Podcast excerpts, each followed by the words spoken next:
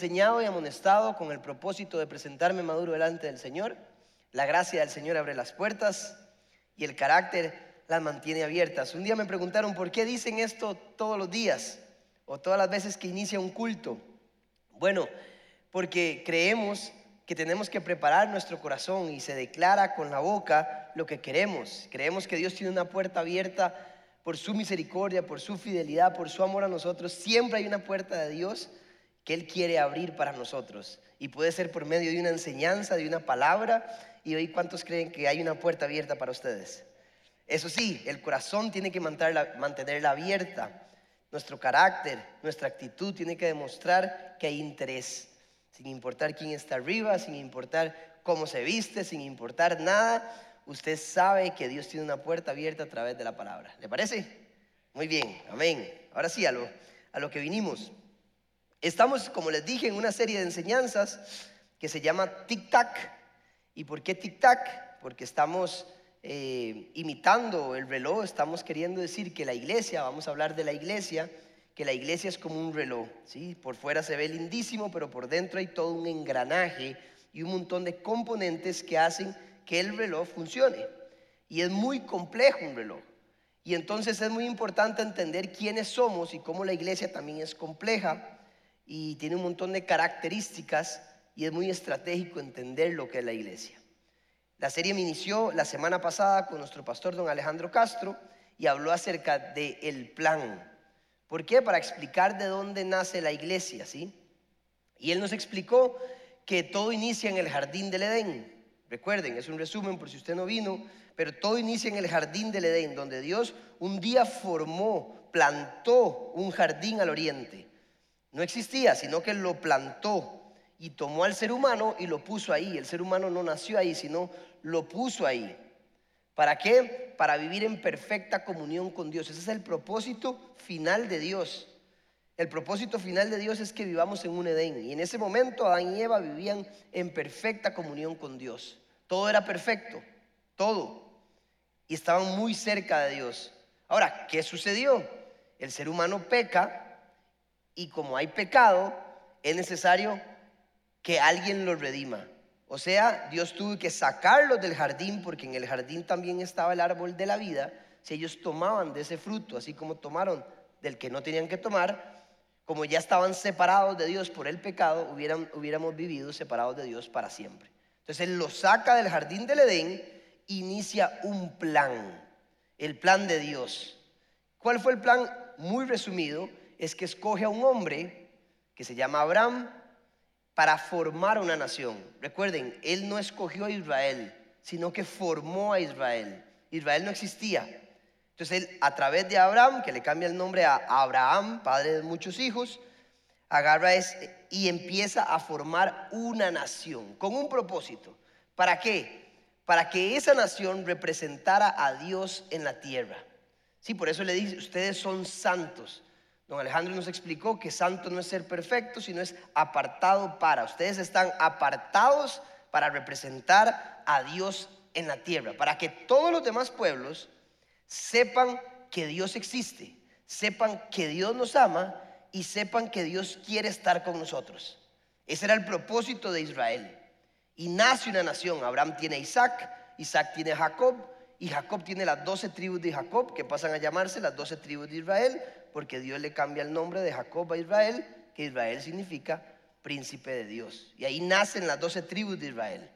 Y empieza esa nación a representar a Dios, que en parte lo hicieron bien y en parte muy mal. ¿Ok? Ahora, ¿qué pasa? También el propósito de esa nación es que nazca el Mesías, Jesús, que ya nació, ya murió en la cruz y ya resucitó. ¿Para qué? Para redimir los pecados de los de nosotros y de todos los seres humanos para algún día estar en otro Edén, en el nuevo Edén. Para un día que usted y yo vivamos en perfecta comunión con Dios. Entonces, cuando Jesús muere y resucita, inicia algún concepto nuevo en la palabra de Dios que se llama la iglesia. Y esa es la enseñanza del día de hoy. Yo que resumen, más Tuanis. La enseñanza del día de hoy es acerca de la iglesia que nace a partir de que Jesucristo asciende al cielo y derrama su Espíritu Santo. Y entonces, ¿quién es la iglesia? Todos aquellos que creen en Cristo y que reciben el Espíritu Santo. Una vez que recibimos el Espíritu Santo, inicia la iglesia. El concepto de iglesia no existía en el Viejo Testamento. ¿Quién es la iglesia? No son cuatro paredes, sino somos usted y yo, cada cristiano que es parte de esto. Son personas, la iglesia son personas. Y es muy importante, póngame atención acá, entender quiénes somos. Es estratégico, porque si no entendemos lo que es la iglesia, no podemos cumplir nuestro propósito ni llegar a nuestro máximo potencial. Es más, no podemos eh, completar la obligación que tenemos con Dios ni, ni para con los demás creyentes.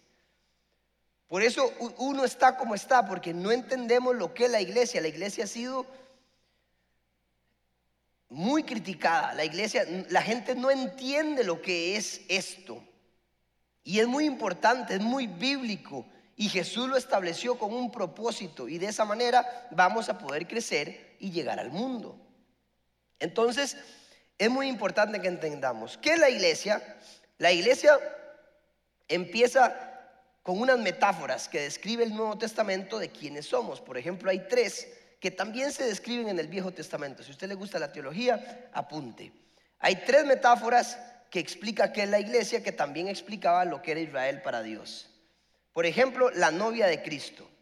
Jesús dijo, ustedes son mi novia, la iglesia es la novia de Cristo. De hecho, que en 2 Corintios capítulo 5 dijo, les he dejado las arras del Espíritu. Y la palabra griega arras significa anillo de compromiso, no sé si sabía.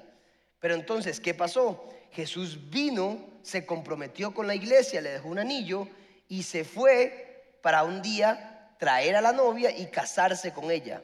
La boda judía, si usted la entiende, el hombre llegaba, se comprometía con la mujer, le dejaba un anillo y le decía, ya vengo, voy a construir una casa. Se iba por alrededor de un año y entonces construía una casa. Por eso la parábola de las diez vírgenes que tenían que estar atentas para cuando el novio llegara. Y entonces el novio llegaba un día y se llevaba a la novia para ir a casarse con ella, para ir a ya vivir con ella. ¿Ok?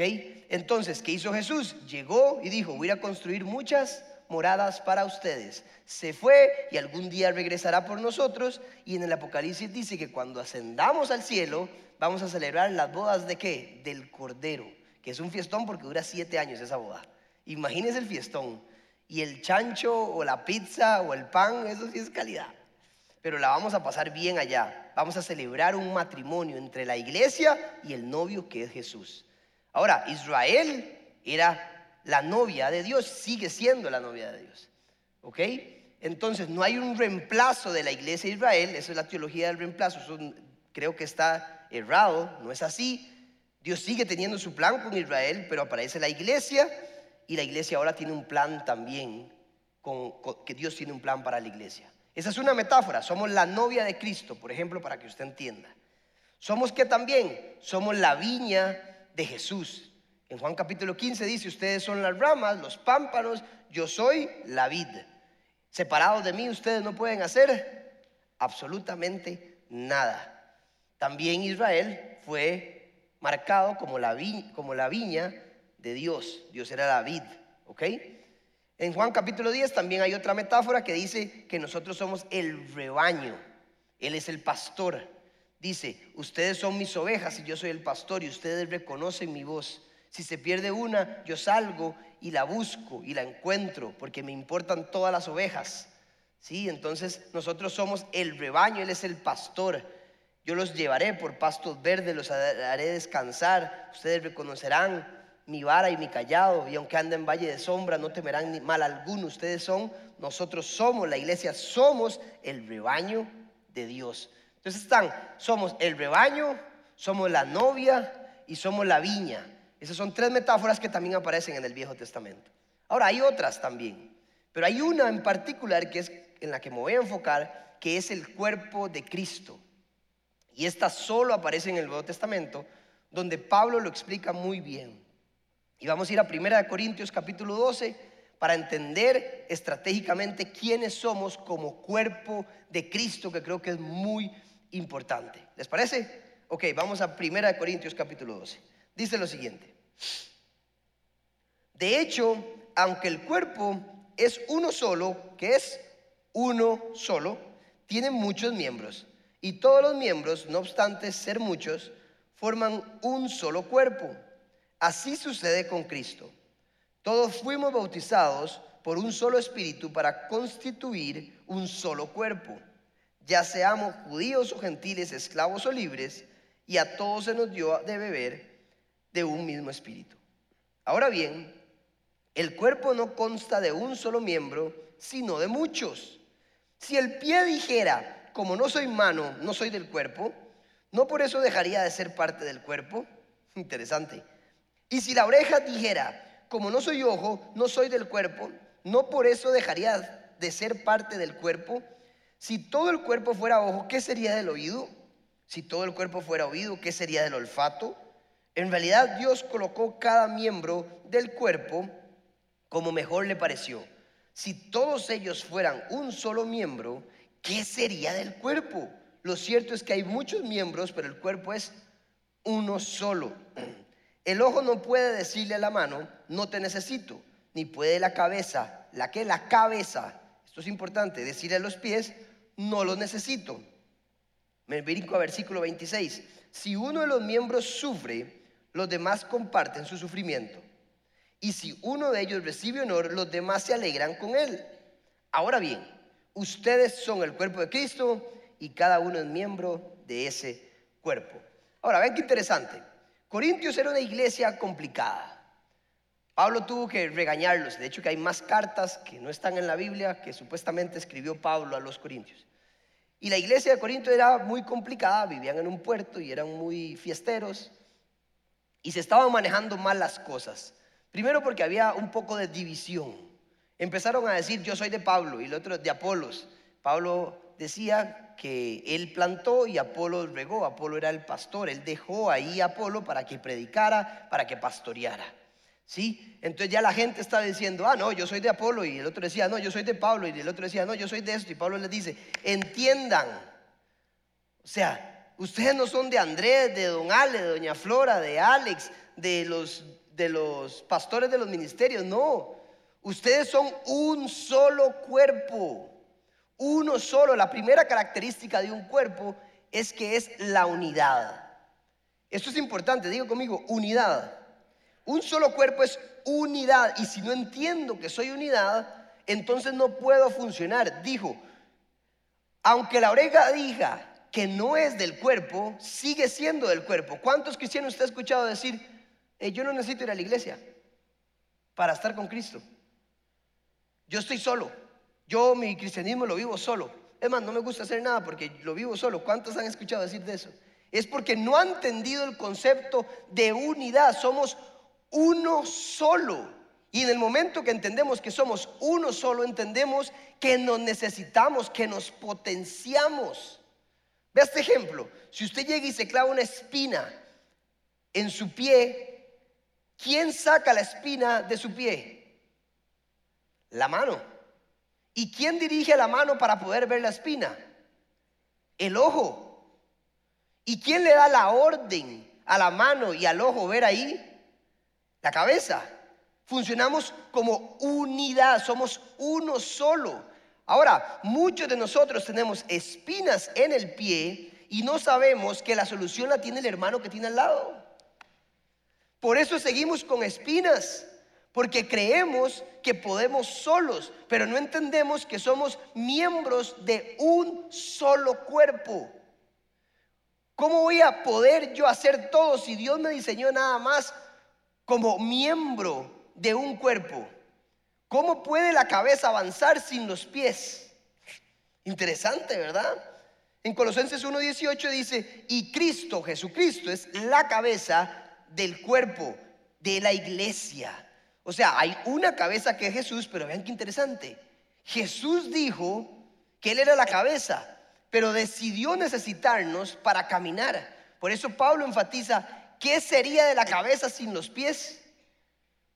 Jesús pudo haber dicho, yo soy un solo cuerpo, pero decidió participar con usted. O sea, ¿cómo hacemos para avanzar y para llegar y anunciar las buenas nuevas y trabajar multiplicar si no funcionamos en unidad? Es tiempo de que la iglesia entienda que el que está al lado necesita de usted. La gente lo necesita a usted y usted necesita a los demás. Porque todos funcionamos como un solo cuerpo y aunque usted crea que no es parte del cuerpo, lo es. Siempre he dicho, por eso hay canciones no escritas, prédicas que nunca se enseñaron, enseñanzas que nadie dijo, porque ahí está la gente dormida creyendo que no funciona, creyendo que no sirve, creyendo que no tiene propósito. Ahí hay testimonios que nunca nadie va a poder contar porque es su propia vida. ¿Quién puede vivir su propia vida? Nos hizo únicos, somos un organismo vivo que es irreemplazable. Su testimonio nadie lo tiene, nadie, nunca nadie. Podrán vivir cosas parecidas, pero nunca nadie va a ser lo que usted es. Usted es miembro del cuerpo y es necesario. Y en el momento que usted no funciona, el cuerpo anda cojo. Porque usted es algo, un riñón, un corazón. Algo tiene usted importante para nosotros. Y si no trabajamos en unidad, si no entiendo que soy parte de algo, entonces no cumplo el propósito. Una vez explicaron la hormona de la tiroides. Los que tienen problemas de tiroides es que la hormona se libera y empieza a andar por todo el cuerpo. Y llega algún, algún miembro y dice, ¿y esto qué es? Ah, mira, este es el riñón. Pero en, ese, en esa vuelta luego vuelve la tiroides y dice, ¿y esto qué es? Y no reconoce que es la tiroides. Entonces la tiroides libera mucha, mucha hormona para combatir eso que está ahí y se produce un problema. Puede que usted esté atacando su mismo cuerpo. Por eso dice la palabra, no juzguen a los demás. Porque cuando juzgan, se juzgan ustedes. ¿Ya entendió? Es como que la mano agarra el, pie y se empieza a pegar hasta despedazarse. Cuando usted critica a alguien, se critica a sí mismo. Y cuando usted destroza a alguien, cuando usted le pega a alguien, cuando usted insulta a alguien, se está insultando a usted mismo. Por eso dicen, con la misma vara que mida serán medido, porque es usted mismo. ¿Ya entendió la palabra? Pero dice, dice, ámense unos a otros, porque ustedes son uno solo. Entienda, la mano necesita el pie, necesita los dedos, necesita la cabeza, necesita el corazón, necesita las venas, necesita las arterias para poder caminar. Y nos estamos destruyendo sin saber que el otro es necesario para que yo viva y llegue a mi plenitud y pueda cumplir el propósito para con Dios y para con los demás. No sé si lo había visto así. Pero la unidad, por eso Pablo insiste, unidad, y les dice a los corintios, somos uno solo, babosos. No, así no les dijo, pero les dijo, hey, funcionen unidos, somos uno solo, todos son necesarios y Cristo es la cabeza y nos da las órdenes. ¿Cómo vamos a sacar las espinas? Usted debería saber lo que tiene su hermano porque usted tiene lo que él necesita y el cuerpo no funciona, imagínese que es que su mano no quiera funcionar. A todos los demás miembros le interesa que la mano funcione. Cuando usted tiene un dolor de panza, ¿qué pasa? Todo el cuerpo empieza a reaccionar. Con un dolor de cabeza ya usted no funciona igual. Aunque esté solo en la cabeza.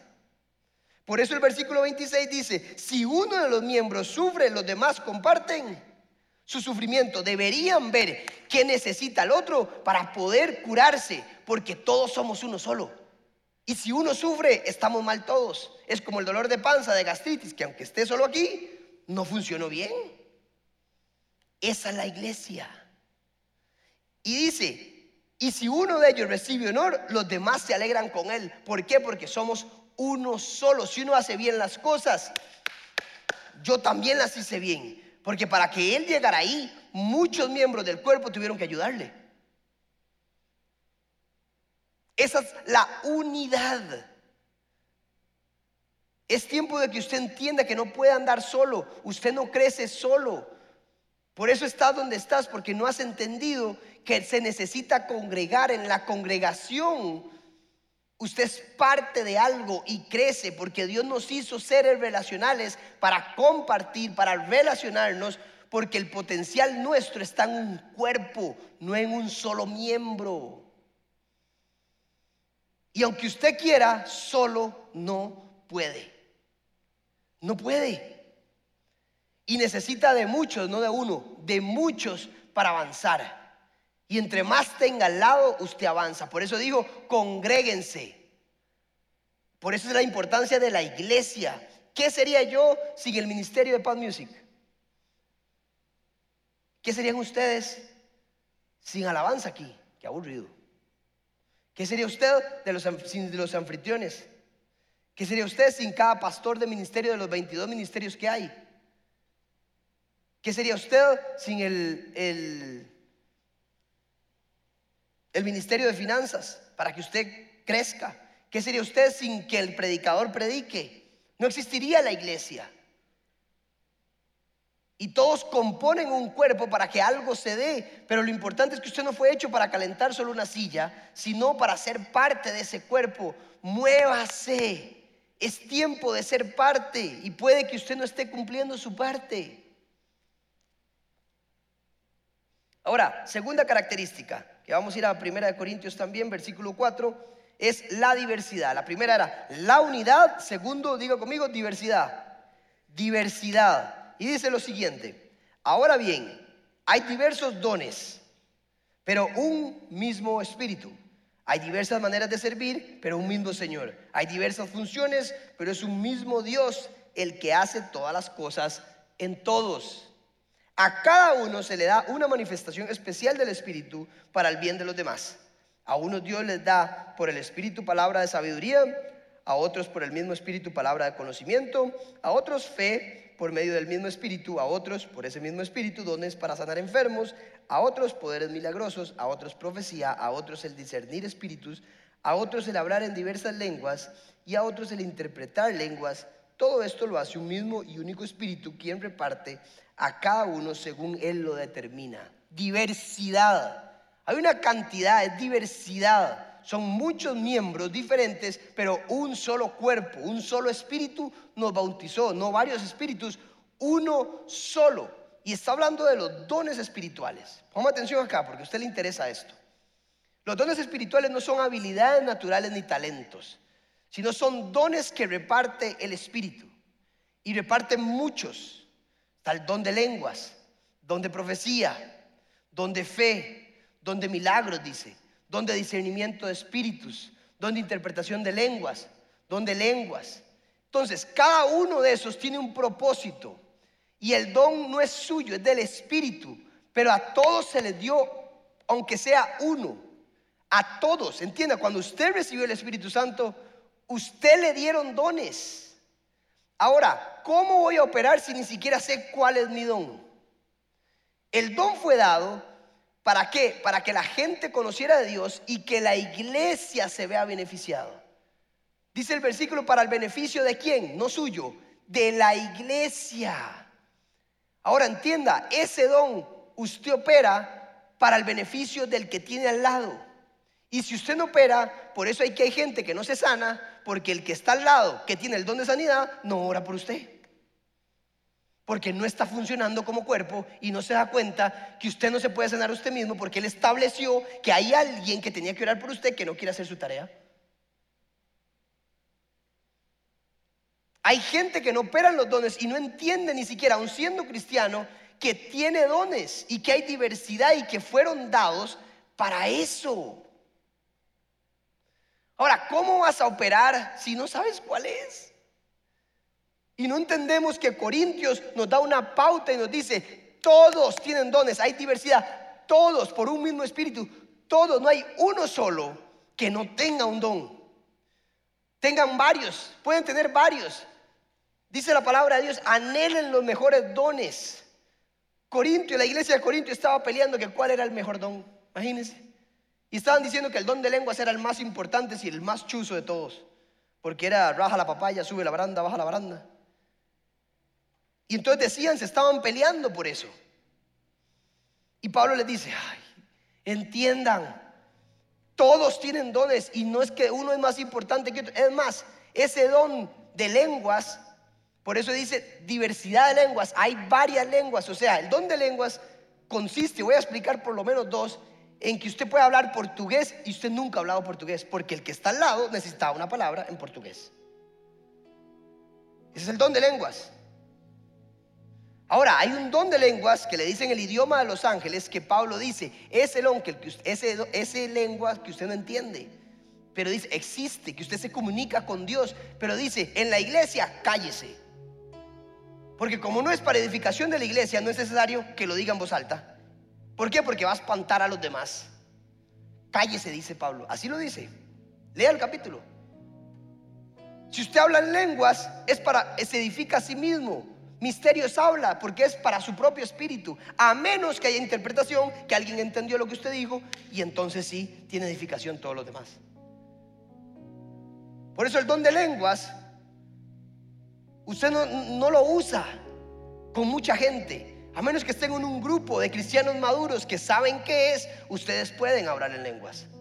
Pero dice, no vaya a ser que los que no conocen a Cristo digan, estos están locos. Por eso les dijo, cállense, por eso les digo, mejor prefiero que profeticen, porque también profetizar, que dice Pablo, es edificar, enseñar y redaguir. Yo estoy profetizando, estoy enseñando, estoy edificando. Cada vez que usted tiene una palabra y habla la palabra de Dios, está profetizando. Por eso dice, mejor que profeticen, profeticen, hablen todos. Ahora, también existe que Dios puede adivinar no es para adivinar el futuro, pero Dios puede darle una palabra del futuro. Sí, sí existe. Sí existe también. Pero tenemos que entender que profetizar es hablar palabra de Dios. Y están todos estos. Si usted es consejero y le gusta dar consejo, pues pida el don de sabiduría. ¿Para qué? Para que dé consejos de lo alto. ¿Cuáles son los mejores consejos? Los del Espíritu. Si usted le gusta orar y, le encanta orar, pida el don de sanidad para que usted ponga las manos y la gente se sane. Para eso es. Si usted le gusta orar, también pida el don de discernimiento de espíritu para guiar la oración. Para eso es el don. Aquí hay un espíritu de muerte, aquí hay un espíritu de dolor, aquí hay un espíritu de la mamá, de la abuela, aquí hay un pacto de Satanás que tienen que quebrarlo. Ese es el discernimiento de espíritu. Y Dios lo da porque es un poder especial del reino de los cielos para que operemos en el reino de la tierra. Y fue dado para que usted viera, Jesús operaba dones para que todos los demás glorificaran a Dios. Pero ¿cómo hace usted si usted no sabe cuál es su don? Puede que tenga 20, 10 años de ser cristiano y nunca ha operado en un don. Hay una parábola de los talentos que es de mis favoritas que dice que una vez, dice, el reino de los cielos, es Jesús hablando, y póngame atención acá, el reino de los cielos es semejante a, a un rey que bajó y repartió dones. Según los teólogos se puede, puede usarse la parábola para talentos, para habilidades, puede utilizarse para dinero y puede utilizarse para dones espirituales. Dice que repartió cinco mil talentos, a otro dos mil y a otro mil. Y es interesante porque cuando regresó dice que le dijo al que le dio cinco, le dijo, ¿qué hizo con los cinco? Y le hace, tome, aquí están otros cinco. Siervo bueno y fiel. En lo fiel ha sido poco, en lo poco ha sido fiel, en lo mucho te pondré, le dijo. Entra en el gozo del Señor. Vean qué interesante. Al de dos le dijo, ¿qué has hecho con los dos? Le hace, aquí están otros dos. Lo mismo, siervo bueno y fiel poco has sido fiel, en lo mucho te pondré, te daré más, te daré mucho más. Vean que no, no, no, se fija en la cantidad, sino en la fidelidad con que utilizó el don. Y es la misma respuesta. Dios nunca le va a pedir a usted algo que no le dio. Pero sí le va a pedir algo de las cosas que le dio. ¿Qué hiciste con esto? Y aquí viene lo importante. Porque el que le dio uno, vean qué interesante, no lo gastó. Dice que este siervo enterró el talento porque tuvo miedo de hacerlo mal. Aquí está tu talento. Y la respuesta de Dios fue, siervo malo y perezoso. Malo y perezoso. Ah, pero, pero, pero, no lo gasté, aquí está, se lo devuelvo. así, intacto como usted lo dio. Tome. Y le dice, malo y perezoso. Malo y perezoso. Hay muchos de nosotros que somos, estamos siendo malos y perezosos porque todos daremos cuentas de lo que Él nos dio. ¿Qué hiciste con lo que yo te di? Con la habilidad, con el talento, con el dinero que te di, pero sobre todo con el don que te di. Te lo di para que lo uses, porque eres unidad, eres armonía, eres engranaje como un reloj. Y necesito que funciones para que el reloj funcione. Y no lo estás usando, pero todos entiendan la parábola, es para esto, para entender que Dios un día nos va a llegar a decir, ¿qué hiciste con lo que te di? ¿Te va a llamar siervo bueno y fiel? ¿O te va a llamar malo y perezoso? Por pereza, por miedo lo enterré. No sé cómo orar, no sé qué hacer la verdad es que tengo que estar bien. Ahora está la historia esta de que primero tengo que estar muy bien yo para servir. ¿Quién dijo eso? ¿Quién dijo eso? Si los discípulos empezaron todos equivocándose. Se la pelaron, falacias dijeron. Pedro se equivocó, Pablo se equivocó. En medio del servicio, no importa que usted se equivoque, lo importante es que usted entienda que usted es parte de algo. Hay diversidad de dones y lo que usted tiene, nadie más lo tiene y que Dios quiere operar en usted porque lo hizo pie, dedo, riñón, lo que sea, para operar. Y hay gente que necesita de usted y que solo usted puede hacer algo por él, porque así lo estableció Dios. No le dé miedo ni pereza. No le dé miedo servir. El propósito de la iglesia cuando usted recibió a Cristo es anunciar las buenas nuevas es expandir lo que Jesús empezó a través de la unidad y la diversidad, para que usted pueda crecer también, para que usted pueda en medio del servicio ver la gloria de Dios y que los demás también. Por eso estás donde estás, porque no nos atrevemos a hacer nada. Hay siete dones más motivacionales que están en Romanos. Está el don de exhortación, el don de enseñanza, el don de administrar, es el mismo que liderazgo o dirigir. Está el don de dar, hay dadores. Ustedes saben, hay dadores. Y si lo dividen en porcentajes, el 25% de la gente que está acá tiene el don de dar y no saben. Aquel que tiene necesidad, Dios te hizo y te va a multiplicar para darle a los demás. Porque como somos un cuerpo, aquel que está en crisis, la iglesia lo saca porque todos sufrimos. Hay don de exhortación, hay don de enseñanza. Hay donde misericordia. Hay donde dirigir, hay donde administrar. Donde milagros, donde fe. Cuando nadie más tiene fe, usted tendrá fe para su familia. Su familia estaría mejor. Sus hermanos, sus hijos. Cuando usted opera en don. ¿Sabe qué es la unción? La aprobación de Dios en lo que estás haciendo.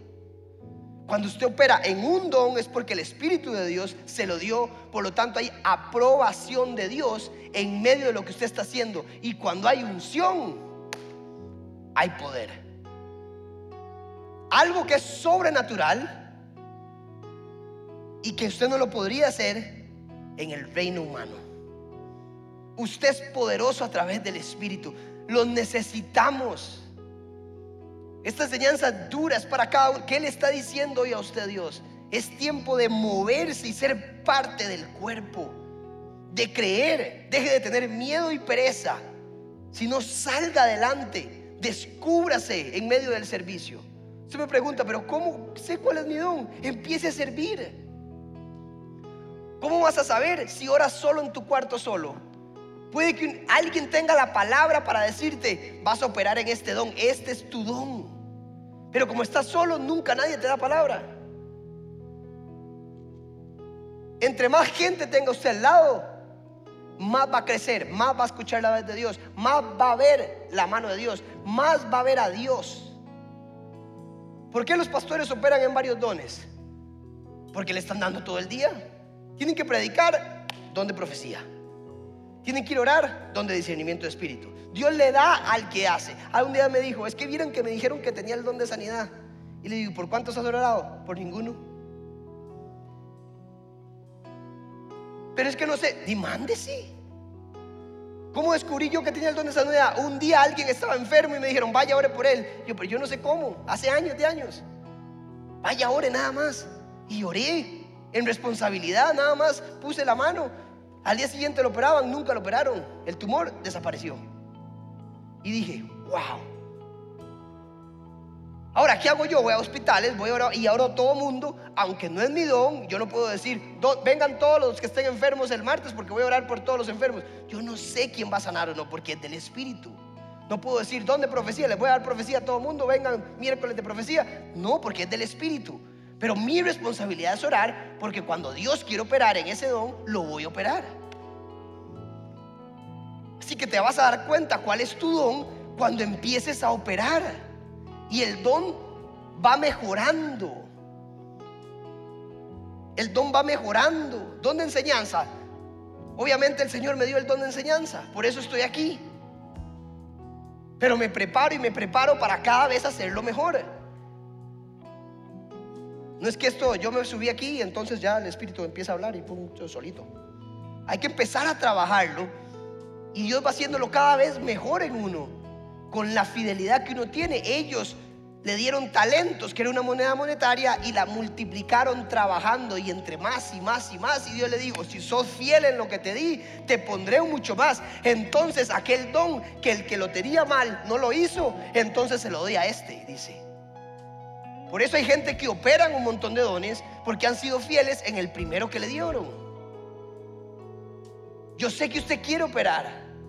Yo sé que usted quiere porque además fuimos hechos para eso, para vivir en unidad y en diversidad.